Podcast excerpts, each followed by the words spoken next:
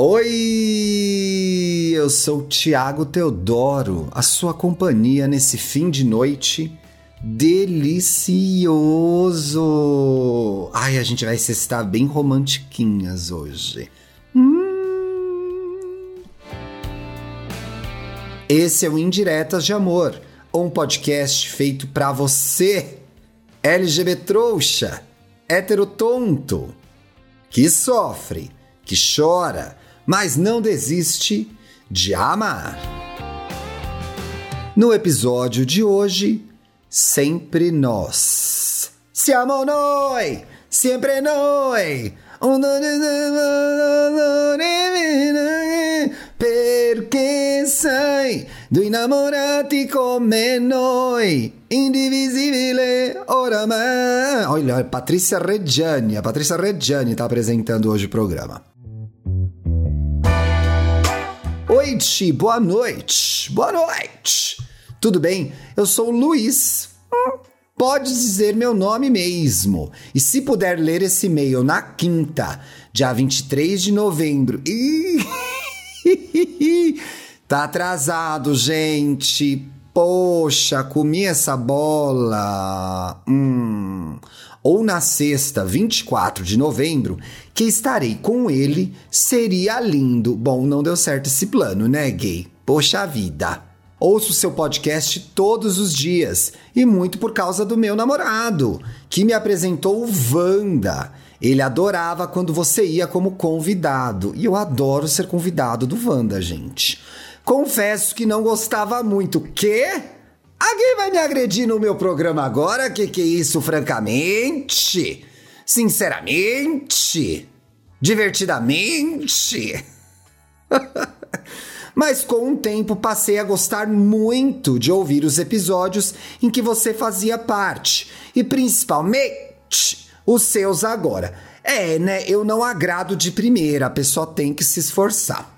Meu namorado também se chama Tiago. Veja só, é nome de bicha, né, gente?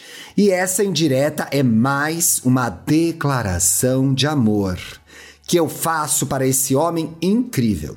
Ele tem 36 anos e eu tenho 29. E somos ambos cancerianjos. E muito drama, muita treta, muita choradeira nesse relacionamento.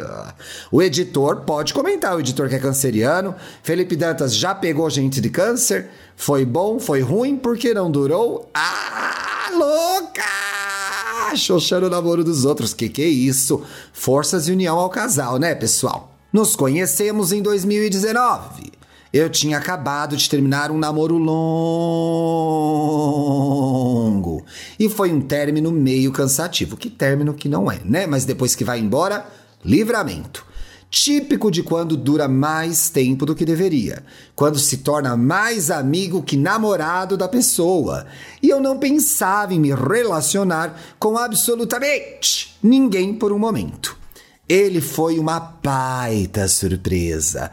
Demos match, match. No carnaval, veja só um amor de carnaval, vocês estão passadas? E só fomos nos ver depois. Ah, espertas, aproveitaram para mamar bastante no carnaval, depois retomaram os contatos. Tá vendo, gente? Não tem problema. Às vezes a pessoa não quer te comer em período de carnaval, que ela quer ficar livre. Não quer dizer que você é feia, entendeu? Mas quando começamos a conversar, não paramos mais. Já ficamos ali meio caidinhos um pelo outro. Sabe quando a conversa flui de uma forma inesperada? Sei. Foi assim. E quando nos vimos pessoalmente, eu pensei: ok, esse homem é tudo e mais um pouco. Quero!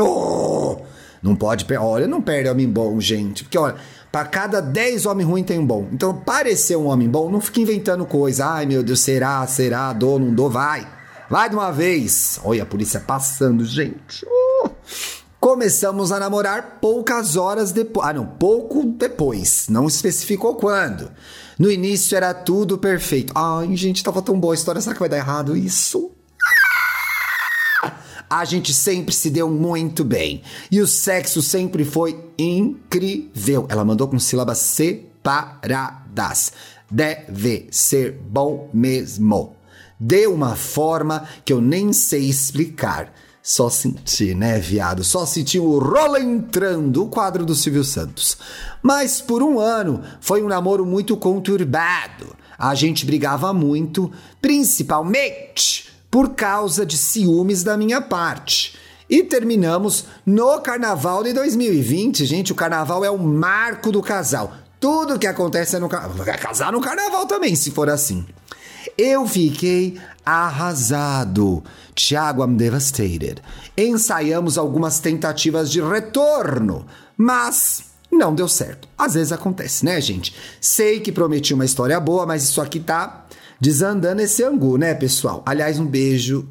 Bela Flávia, melhor podcast do mundo, Angu de Grilo. Alguns meses depois, voltamos a conversar. Hum, e descobrimos que os dois estavam totalmente em casa, aterrorizados com a pandemia, como se deveria estar, não é mesmo, gente? E evitando sair ao máximo. Aproveitamos nosso privilégio de poder ficar em casa para preservar a nós mesmos e as pessoas que precisavam sair para trabalhar. Muito bem, cristalzinho da OMS. Quanto menos gente na rua, melhor. E confesso que, por respeitar uma quarentena que nem nossos amigos mais próximos estavam respeitando, sabemos como foi essa história, né, pessoal? Oh! Senti ainda mais admiração por ele enquanto pessoa, para além da admiração e tesão que já sentia por ele como parceiro. É... De, não sei porque eu fiz isso. Decidimos levar as coisas com calma, porque amávamos um ao outro e amávamos a nós mesmos e não queríamos nos machucar nem machucar um ao outro. Ai, que bicha decente, né, gente? Metade das pessoas que escrevem esse programa não tem essa decência. Voltamos. Ai, mentira, vocês são vítimas, pessoal. Eu tô do lado de vocês. Continua ouvindo o podcast. Voltamos a nos encontrar no meio de 2020 com ele vindo me buscar em casa e me trazendo em casa também. Moramos a 40 quilômetros de distância e eu não dirijo. Bicho, esse homem te ama em 40 quilômetros. Olha, é uma distância, uma distância. Esse período que fomos levando com calma foi lindo. De redescobrir um ao outro, de redescobrir uma paixão e um amor que sentíamos, de redescobrir e principalmente redefinir os nossos papéis nessa relação que queria tanto que desse certo. Foi muito difícil também para mim estar com um cara que eu amo, sem estar num namoro estabelecido com ele mas estar com ele valia mais a pena. Calma, bicha, você vai ganhar essa. Valia muito mais a pena, completou ela. Assim fomos levando, a gente vai levando até o Réveillon, lençóis e compa... É edredom, lençóis e compa... até o Réveillon, as festas de fim de ano, que fui pedido em namoro novamente pelo mesmo cara pouco depois da meia-noite. Hoje estamos juntos há dois anos e cinco meses. Oh, que alegria! Parabéns ao casal! Obrigado, Ti, por ler esse meio gigantesco. Mulher, você não sabe o que eu tenho que ler aqui, minha Nossa Senhora, foi ótimo.